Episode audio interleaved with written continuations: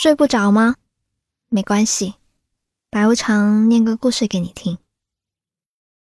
你是不是也常常会有想要出门旅行的愿望呢？想去世界的各个角落看看，也羡慕那些一直走在路上的人。那你会在某一刻忽然很想回家吗？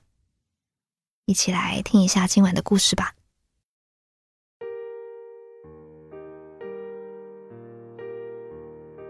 我小时候不喜欢用筷子，只是偶尔到长辈家里面吃饭，才会跟着大家一起用筷子。那时候奶奶总跟我说：“女孩子筷子拿得远，以后的路就会走得远。”那时我不信这些看上去没什么依据的怪说法，总觉得是大人拿来骗小孩子的。可年纪渐长。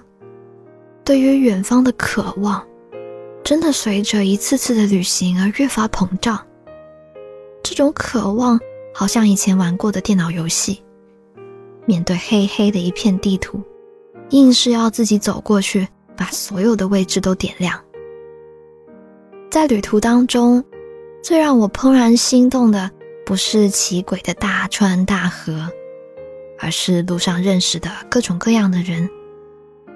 记得今年去韩国旅行的时候，我住在一家民宿，里面有一个刚刚从国外打工旅行了一年回来的小欧巴。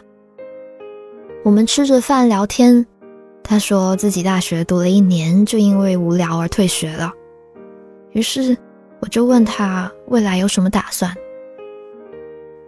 他说，人生不只有读书、找工作一种可能性。多走一走，总会有不知道的答案。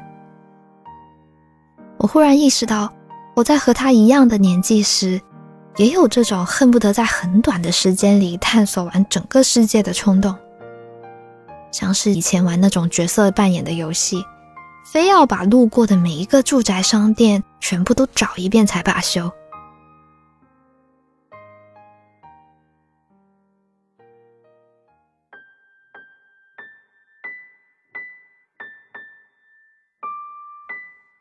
可事实总会告诉我们，远方的路有宝藏，也有荆棘。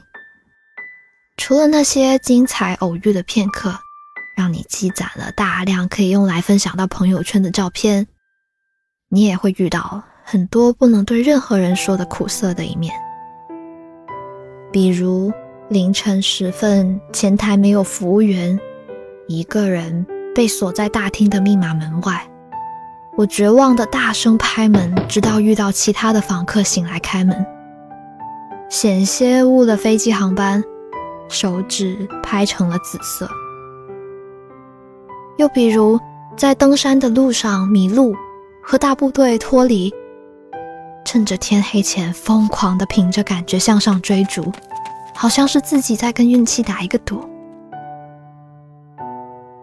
在远方的。那些疲惫不堪的时刻，忽然想起自己的家。也许自己待在家里也没什么不好，远离外面的热闹风景，也远离外界的危机四伏，包容我一个人的傻笑，也接纳我噩梦中流的泪。所以偶尔待在家里的时候，我常常思索。旅行对于我的意义，我并不是文艺女青年，硬是要高歌旅行的意义。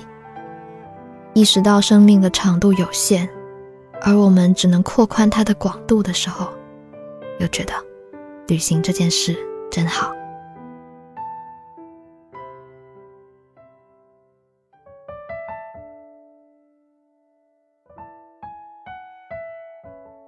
一个人身处陌生的空间。常常会觉得自己的耳朵开启了屏蔽功能，外面听不懂的奇怪语言和不知道写了什么的广告牌都与自己无关，只能听到自己内心的声音。独自行走的时候，可以和自己进行漫长的对谈，把那些不能跟朋友们分享的秘密，反刍似的拿出来，跟自己聊聊天。问问自己，未来到底想要过什么样的生活，或者明天的早餐到底要吃些什么好。而且，一个人睡在陌生的床上的时候，身体无论怎么疲惫，我也会失眠。在休息的时候，需要周身都有自己熟悉的味道才可以。有一次我辗转反侧，怎么也不能入眠的时候，我才意识到，原来嘴上明明说不，身体才最诚实。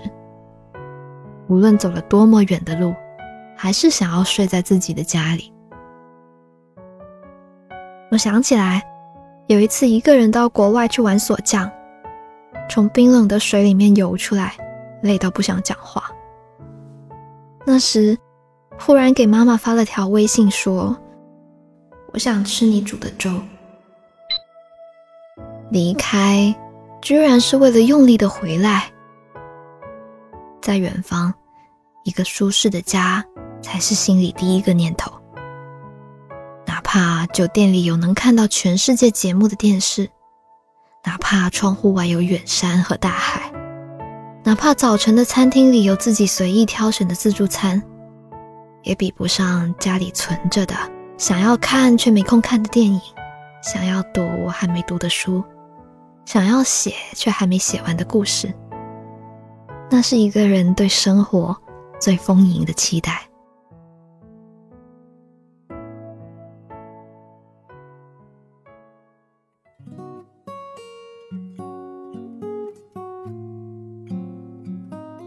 我小时候对于一个完美的家。有过很多的幻想，喜欢买鞋子，想要一个会自动旋转的鞋架；喜欢买衣服，想要一个和房间一样大的衣帽间；喜欢看电影，想要一个能看到好多影片的投影仪和舒服的沙发；喜欢认真吃早饭，想要最好看、最舒适的碎花桌布。最后实现的。不过三三两两，不过这样的人生也挺好。慌乱抓过一把时光，留下了自己曾想要的小确幸。近几年工作越来越繁忙，一个人在外生活，空闲的时间似乎只想要好好休息。这种感觉，就好像小学时候努力写完作业看动画片。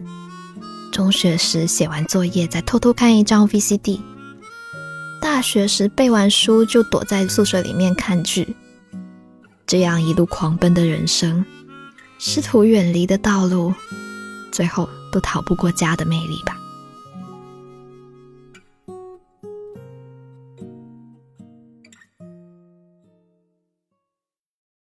今晚的故事念完啦，在一个人旅行了很多天之后。